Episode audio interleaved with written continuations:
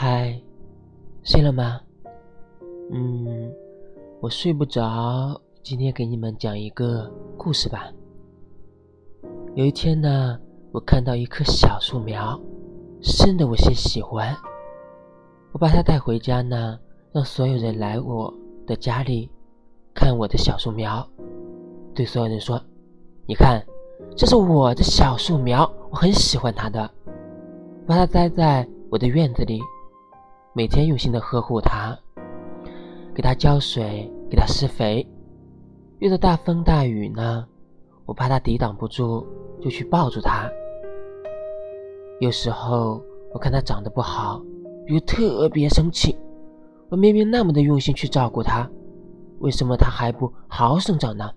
真是太生气了。终于它长大了，但结的果子呢，并不多。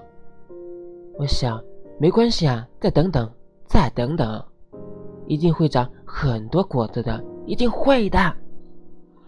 因为我是那么用心的呵护着它呀。就这样过了一年，为了让小院呢更高，可以遮挡更多的风雨，我每天都在外面很忙很忙，很努力也很累。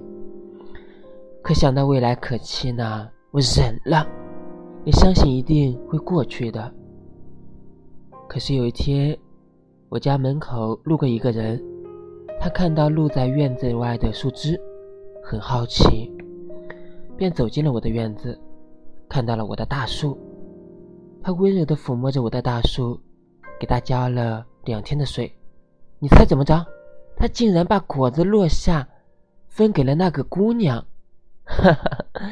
两个月后，发现了这个给他浇水的姑娘，我很生气，很难过，很绝望。可这个时候呢，大树却告诉我，他错了，让我原谅他。我怕，太怕了，所以我逃离了院子。好痛苦啊，真的好痛苦。不知道这是为了折磨他，还是。折磨我自己。